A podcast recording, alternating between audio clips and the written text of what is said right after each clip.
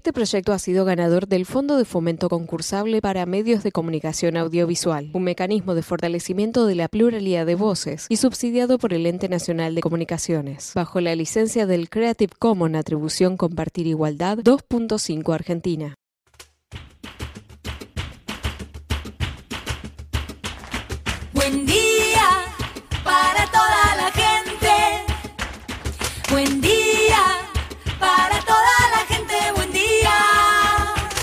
Buen día, soldati. Seguinos escuchando en casa. Durante toda la pandemia te seguimos acompañando desde FM Soldati, acercándote las noticias del barrio, la ciudad, el país y el mundo. Hoy estamos transitando una nueva normalidad que nos pide cuidarnos mucho, seguir usando barbijo, lavarnos las manos y mantener distanciamiento social. Ayúdanos a difundir estos cuidados, que desde la radio te seguimos informando y entreteniendo. Con los límites que se presentan, te hacemos llegar por WhatsApp las noticias y la información que vos necesitas. Seguí cuidándote. Va a ser un buen día, soldati. El sur está bien despierto. Participa enviándonos las ideas y contenidos al 11 36 88 87 91. Nos seguimos cuidando juntos. Buen día, soldati. Hoy seguimos escuchando en casa. El programa de hoy, viernes 27 de noviembre, no podemos empezarlo de otro modo que hablando del ídolo máximo de nuestro país, el eterno Diego Maradona. Estuvimos en la plaza ayer y hoy vamos a despedirlo aquí también. Luego toda la información sobre la feria Paseo Plaza Sudamérica que vuelve mañana al sur de la ciudad. Y por último hablamos con Tania, mamá del liceo, quien colaboró en la redacción del proyecto de ley oncopediátrica clave para el cumplimiento de los derechos de niñas y niños. Ahora sí arrancamos. Estas son las noticias en Buen Día Soldati.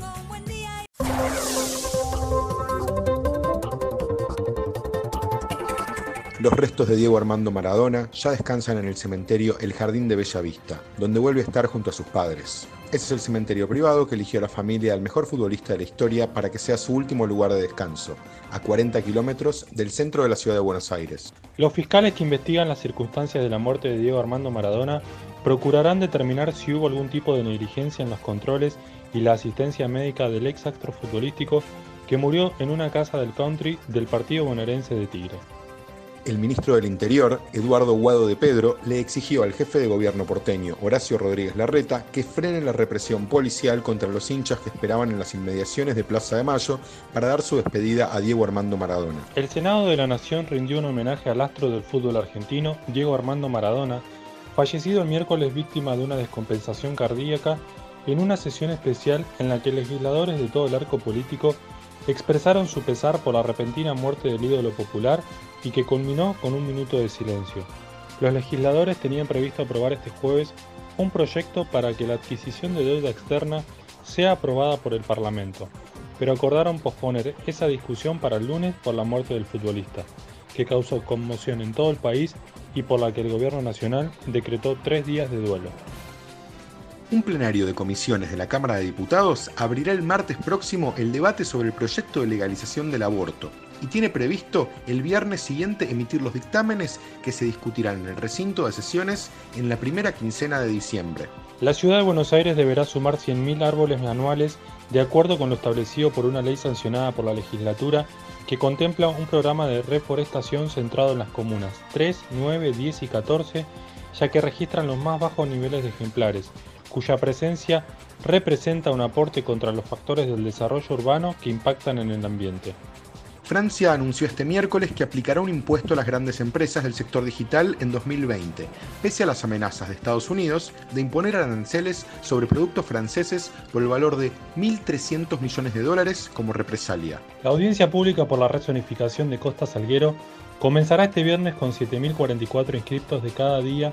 Escucharán la opinión de unos 250 oradores sobre la construcción de edificios en la costanera norte, frente al río de la Plata, iniciativa del gobierno porteño que generó un fuerte rechazo en sectores de la legislatura porteña que defienden el sentido público de esa zona de la ciudad.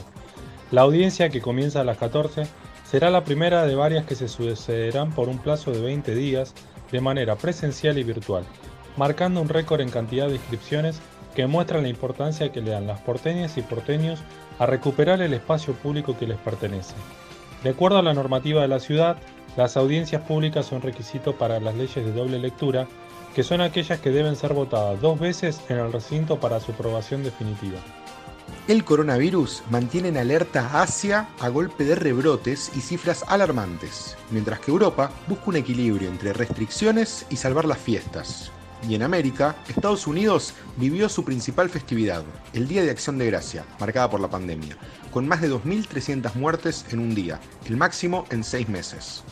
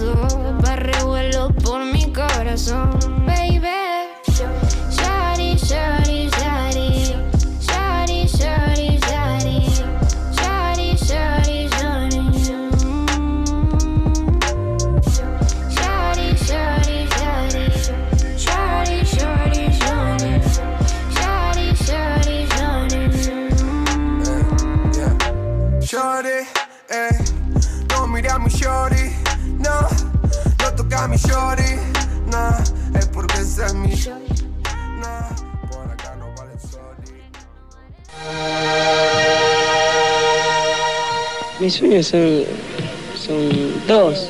Yo- mi, mi primer sueño es jugar en el Mundial y el segundo es salir campeón.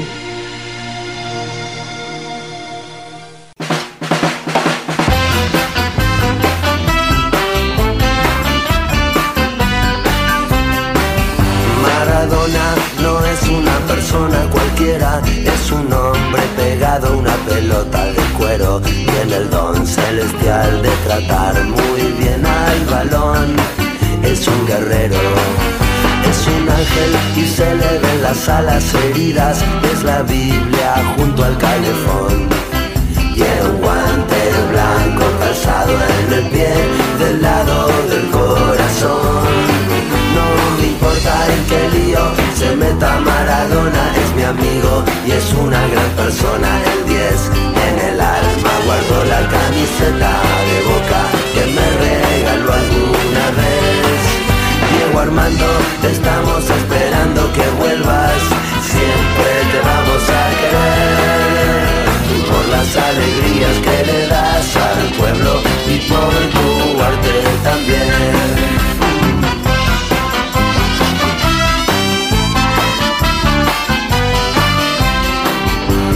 Maradona no es una persona cualquiera, es un hombre pegado a una pelota de cuero. Tiene el don celestial de tratar muy bien al balón. Es un guerrero, tiene el don de tratar muy bien al balón. Tiene el don de tratar muy bien al balón.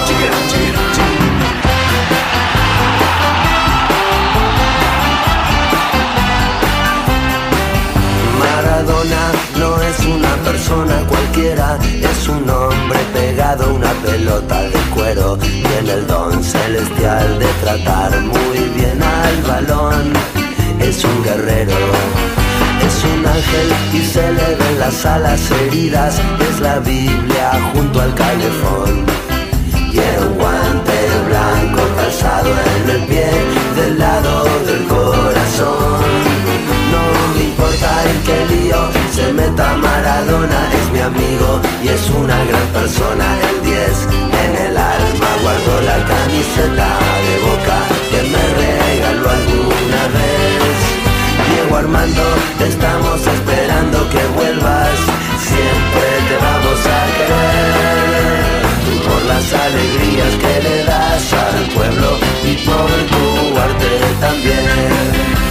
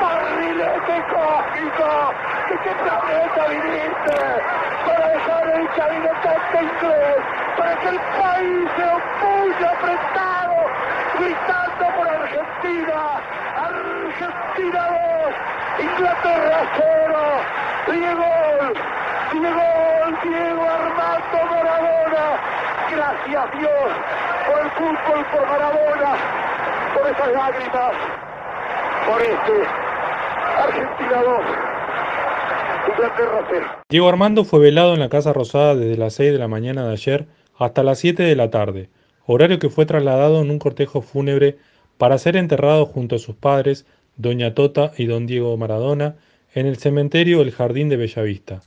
Antes de habilitarse el ingreso de los hinchas, familiares y allegados más cercanos, compartieron en la Casa Rosada una ceremonia íntima de despedida. Nombre. Edith Espillaga. Yo vengo eh, del Paraguay, vivo hace 30 años y bueno, eh, mi pasión era ver a Maradona. Muy, muy emocionante. Y tengo sobrina y sobrino argentino y vengo en representación de ellos. Así es que, ¿Qué es lo que más recuerda? ¿Qué es lo que.? el fútbol, el fútbol. Así es que una emoción terrible y una, una pena que, que se haya ido tan pronto. ¿Dónde estaba cuando se enteró de la noticia? ¿Cómo? ¿Dónde estaba cuando se enteró de la, de la noticia? Comiendo. Me asusté. Me asusté, me, me conmovió mucho. ¿Está desde temprano acá? ¿Cómo? ¿Está desde temprano? No, desde las nueve, porque vivo acá en el centro, cerca del obelisco. Anoche también me fui con mi amiga y bueno, estuvimos ahí como tres horitas. Así es que Bueno, ahora despedirlo. a despedirlo, sí. Con mi banderita y la mitad argentina y la mitad mi querido Paraguay. Gracias. Gracias a vos. Hola, soy Ricardo del AFE y vine a, a despedir al más grande del mundo, ¿De dónde sos? De la con mi ¿Y cómo, cómo te encontró la, la noticia? Y estaba por almorzar y la verdad, fue una patada en el estómago, pero bueno, como decían todo el mundo, nadie quería que llegue esto, ¿no? Pero eh, ahora está descansando en paz.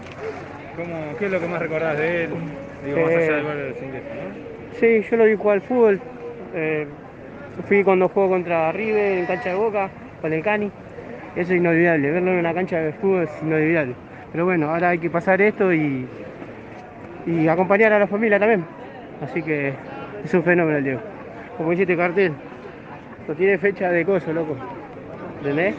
Va a vivir en nuestro corazón, en todos los hinchas de Boca y los demás también. Gracias, Gracias. Nombre, bueno, y de, de dónde sos. Guillermo Viñuales de Loma de Zamora, vine con mi hermano y con mi hijo.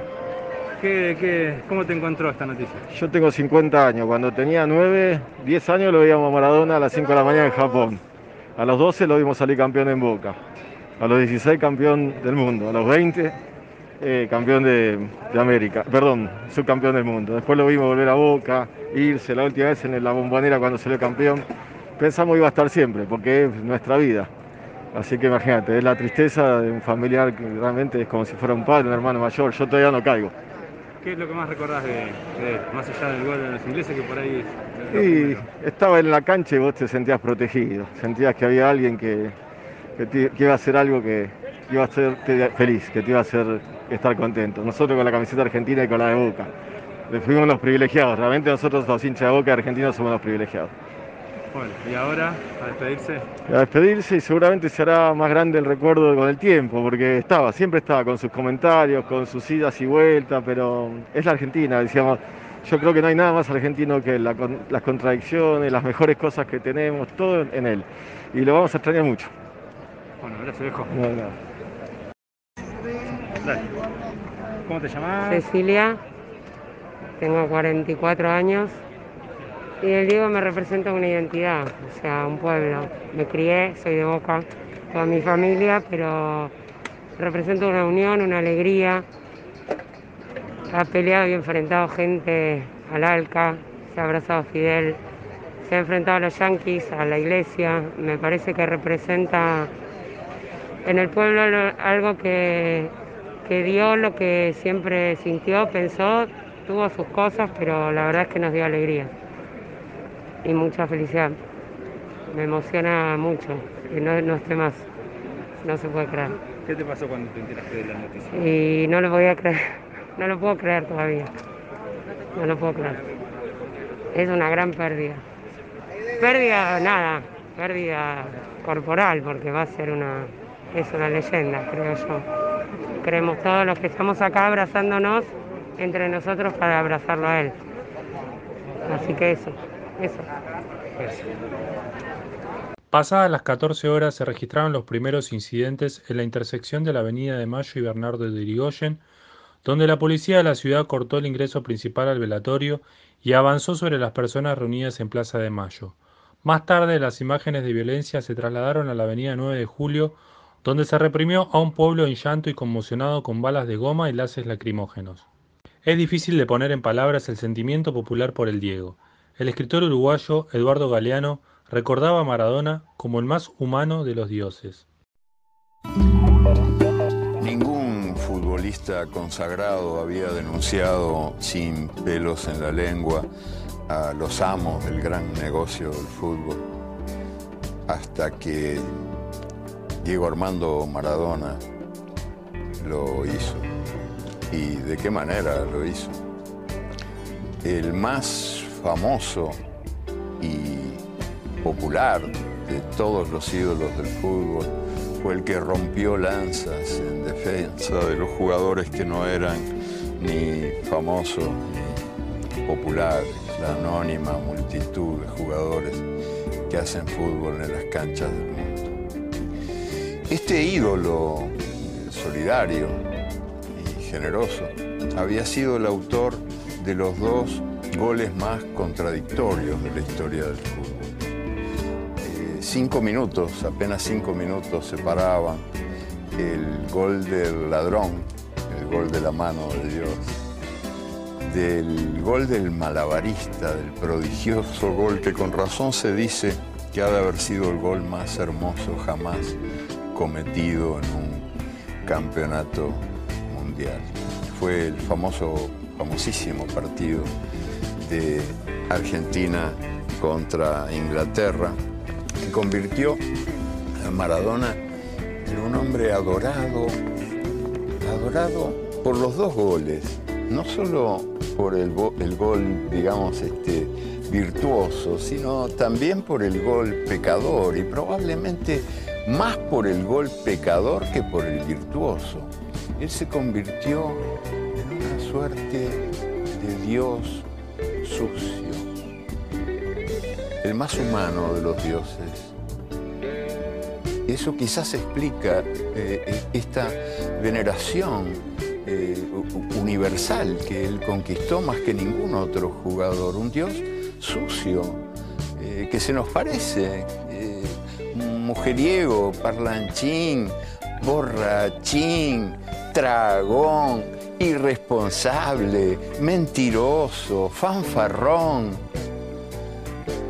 Pero los dioses, por muy humanos que sean, no se jubilan. Y a la hora del adiós, el adiós a las canchas, Maradona no pudo volver a la, a la anónima multitud de la que provenía. La excitoína es una droga muchísimo más devastadora que la cocaína, aunque no la delatan los análisis de sangre y de orina. El futbolista más grande de todos los tiempos se despidió como jugador el 10 de noviembre de 2001 en la Bombonera. Nos quedamos con su agradecimiento por el cariño, la reflexión sobre sus errores y la eternidad de su legado. Ya se terminó. Ojalá que no se termine nunca este, este amor que, que siento por el fútbol y, y que no termine nunca esta fiesta, que no termine nunca el amor que me tienen. Les agradezco en nombre de mis hijas, en nombre de mi vieja, en nombre de mi viejo, de Guillermo y de todos los jugadores de fútbol del mundo. El fútbol es el deporte más lindo y más sano del mundo. Eso no le quepa la menor duda a nadie. Porque se equivoque uno, no, no, no tiene que pagar el fútbol. Yo me equivoqué y pagué. Pero la pelota no, la pelota no se mancha.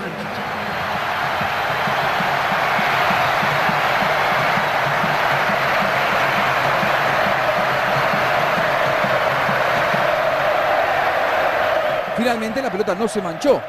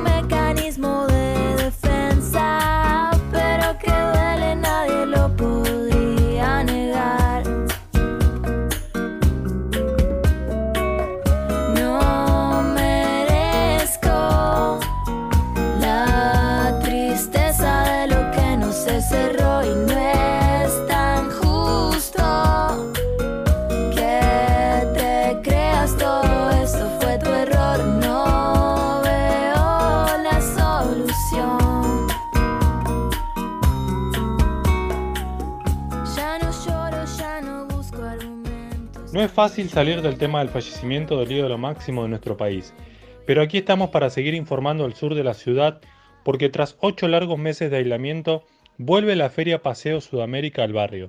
Estamos comunicados con Ariel Bergantini, coordinador del paseo, responsable de Cultura de la Cámpora y del Centro de la Cultura Humanista, para preguntarle dónde y cuándo podemos acercarnos.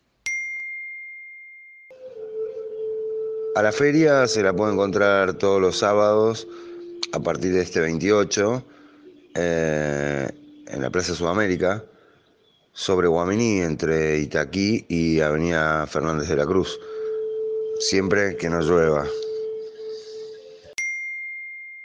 ¿Con qué nos vamos a encontrar al visitar la feria? Como parte de Feria de las Plazas, nuestra premisa siempre fue visibilizar eh, el trabajo de, nuestras manos, digamos. Así que nos encontramos con diferentes productos, todos realizados por emprendedores, o sea, no son productos de reventa, y uno se puede encontrar desde tejidos hasta batiks, hasta mm, difusores, eh, gastronomía, eh, y bueno, también hay que decirlo que el 90% de los participantes son vecinos de la plaza, así que eso es una buena, aunque no están las puertas cerradas para nadie. Y también, así como de otros barrios, también participan emprendedores y artesanos de otras comunas. ¿Cómo se organizan y de qué forma esa red entre feriantes y artesanos les sirvió para afrontar la pandemia? Nuestra feria nació hace un año y previo a esa primera feria yo como que una reunión.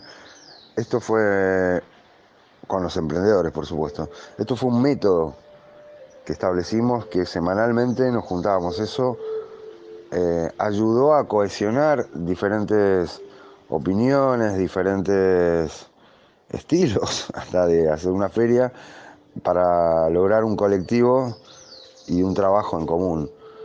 Eh, cuando a todos nos agarró esta cuarentena, si bien nos dejó muy sorprendidos, no nos afectó en cuanto al trabajo colectivo que veníamos realizando por intermedio de los chats, ¿no?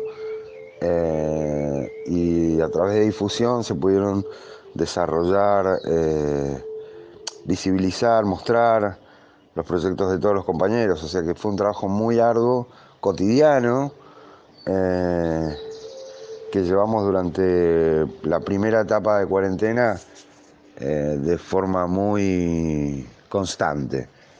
Eh, eso ha permitido ir saliendo, eh, encontrando salidas, básicamente de contención, de contención, pero nunca descuidando que nuestro fin es la venta y visibilización de los emprendedores, ¿no? Así que, bueno, ha sido fundamental el trabajo en redes por dos cosas básicamente mostrar a los emprendedores y también mantenernos eh, amparados, digamos. ¿Otros proyectos cooperativos, artísticos o culturales se están gestando en la Comuna 8?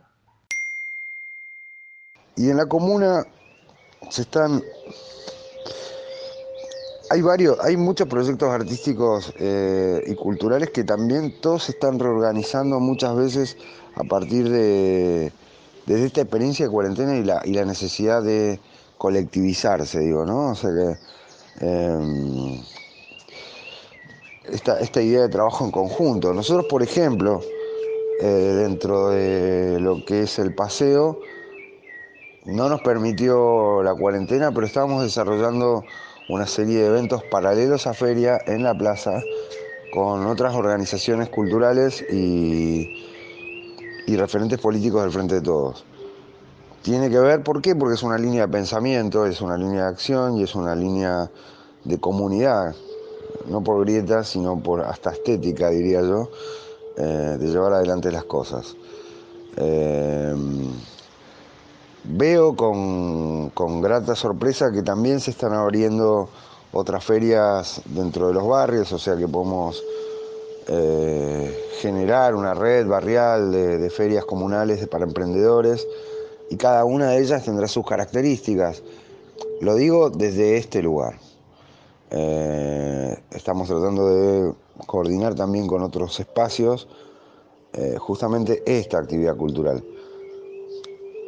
Hay un promisorio futuro eh, para todos, me parece a mí, pero simplemente una opinión eh, de alguien que realmente quiere mucho a esta comunidad. Él fue Ariel Bergantini, coordinador del Paseo Plaza Sudamérica, responsable de Cultura de la Cámpora y del Centro de la Cultura Humanista en FM Soldati 91.3.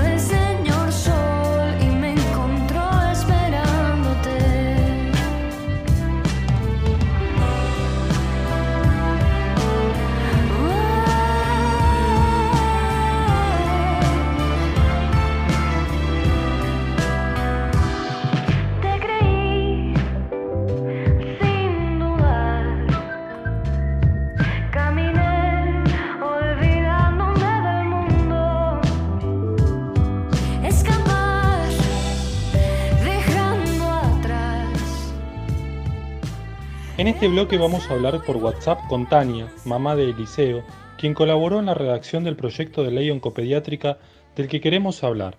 Buenas, Tania, contanos qué es la ley oncopediátrica. La ley oncopediátrica es eh, la creación de un programa para los niños con cáncer. ¿Y qué apunta a esto?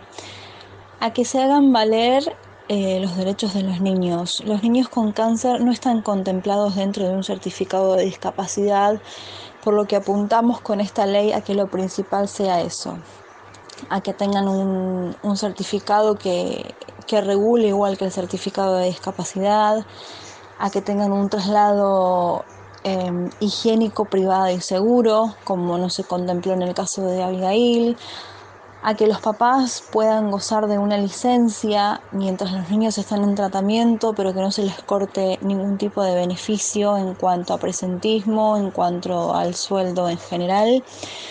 Pedimos subsidios mientras dura el tratamiento. Recordemos que todo lo que nosotros pedimos en cuanto a beneficios es mientras dura el, tra- el tratamiento activo. Eh, subsidios en, en lo que es luz, gas y agua. Eh, la cobertura al 100% de los medicamentos. ¿Por qué? Porque si bien las quimioterapias en Argentina son gratuitas, tenemos un gran problema en, en cuanto a la parte administrativa, la parte burocrática y demás, en donde los medicamentos a veces tardan meses en llegar y muchas veces eso eh, empeora el cuadro de- del niño en tratamiento. También que se contemplen al 100% los medicamentos de bajo costo eh, o, cuando están en remisión, que la mayoría de las veces no lo cubren las obras sociales y los que no tenemos obra social lo tenemos que, que sacar de nuestros bolsillos. Em, la verdad que esta ley contempla muchos puntos más, pero los básicos vendrían a ser esos. ¿Cómo surgió redactar esta ley? Redactar la ley surge a partir de, la vivencia con mi hijo Eliseo de 6 años que fue diagnosticado con leucemia linfoblástica aguda en agosto del 2019. Nosotros estábamos trabajando de manera informal, no contábamos con obra social, por lo que entrar en este mundo oncopediátrico nos hizo ver las falencias que, que hay.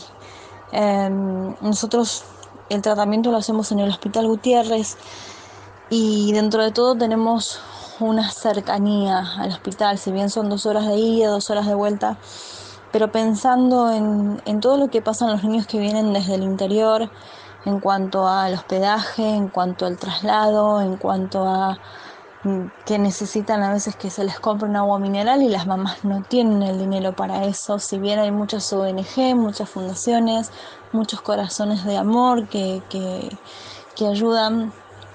eh, nosotros nos mantenemos gracias a la solidaridad de la gente mediante rifas, eventos y demás. Entonces, después de ver muchas circunstancias que vivimos en carne propia y de ver que no hay nada que los ampare, decidí hacer el escrito para, para este proyecto de ley que hoy se plasmó en cinco proyectos distintos que ya ingresaron al Congreso. ¿Qué importancia tiene que se apruebe? La importancia de la aprobación de, de esta ley básicamente sería darles calidad de vida a los niños con cáncer y como dije eh, en, en las respuestas anteriores, es hacer valer los derechos que, que ellos tienen, ¿no? Eh, demasiado tienen con, con cargar con esta enfermedad en sus cuerpos que es tan, eh, cruel, eh, lo que los deteriora físicamente, los que los deteriora emocionalmente, no tienen una vida social como antes, el cambio físico, como nombraba, eh, es terrible verlos con dolor, ver que no tienen las condiciones edilicias correspondientes, em, porque no solamente el cáncer eh, es la quimioterapia, si bien es lo principal para que el niño se cure, hay un conjunto de cosas alrededor que son necesarias. El niño con cáncer necesita tener un- una casa en condiciones óptimas para que no haya humedad, que tenga pisos de cerámica, que las piezas, las piezas estén revocadas, o sea, las paredes en general estén revocadas. Necesita una dieta acorde al tratamiento, una dieta baja en sodio, baja en azúcar. Hay muchos nenes que se alimentan por sonda nasogástrica. Em, después se necesita una limpieza y una higiene estricta en donde el niño necesita estar eh, higienizado las 24 horas del día, porque al estar en tratamiento oncológico, los corticoides, las quimioterapias y demás, hacen que ellos pierdan las defensas, estén neutropénicos y estén, digamos, eh, vulnerables a cualquier virus y bacteria. Entonces, no solamente es importante la quimioterapia que llegue en tiempo y forma, sino que alrededor tenemos todo un conjunto de grupos y de factores que hacen que este tratamiento se pueda llevar a cabo de la mejor manera posible. ¿Cuáles son las acciones que están realizando? Bueno, le pedimos a, a la gente eh, la colaboración, la difusión en redes sociales, desde su Facebook, Instagram, Twitter, eh, en un cartel que diga yo apoyo a la ley oncopediátrica nacional. Em, necesitamos ser escuchados. Los proyectos se ingresaron eh, este año. Son cinco los proyectos ingresados, pero no fueron tratados aún en ninguna de las comisiones a las que abarcan, que es la Comisión de Salud, de Desarrollo Social, eh, de Niñez y de Hacienda. Entonces, necesitamos que sean tratados de manera urgente. Em, sabemos que lleva tiempo, pero ya no podemos esperar más. Em, entonces, pedimos la colaboración de, de todos que cuelguen un cartelito en donde diga yo apoyo la ley oncopediátrica. ¿Tienen redes sociales para seguirles de cerca? Nuestra red social, eh, tenemos página en Instagram que es Ley Oncopediátrica Nacional y después en Facebook eh, la página es por los pequeños seres ley oncopediátrica. Ahí pueden ver toda la, toda la actividad que nosotros hacemos. Em, somos más de 300 familias eh, impulsando esta ley hoy en día. Eh, y yo creo que vamos a hacer muchas más porque en Argentina hay miles de niños en tratamiento. Pero bueno, esto es como el principio, se va haciendo de boca en boca y, y va teniendo conocimiento de la gente de lo que estamos haciendo. Eh, pueden contactarnos por esos medios y, y, el que no pueda salir a la calle porque trabaja o porque eh, es paciente de alto riesgo y demás, le pedimos que el día sábado cuelgue en su casa un globo, un cartel amarillo eh, o simplemente en la red social que, que cuelgue algo apoyando a nuestra lucha. Ella fue Tania, mamá de Liceo, contándonos sobre el proyecto de ley oncopediátrica en FM Soldati 91.3.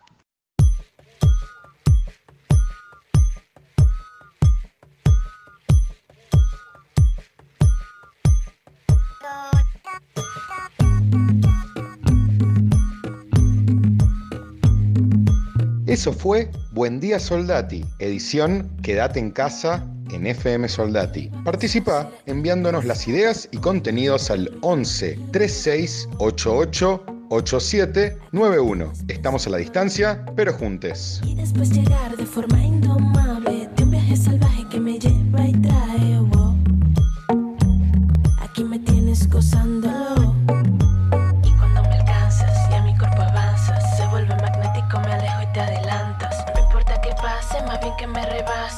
Sigamos bailando y rompamos los compases.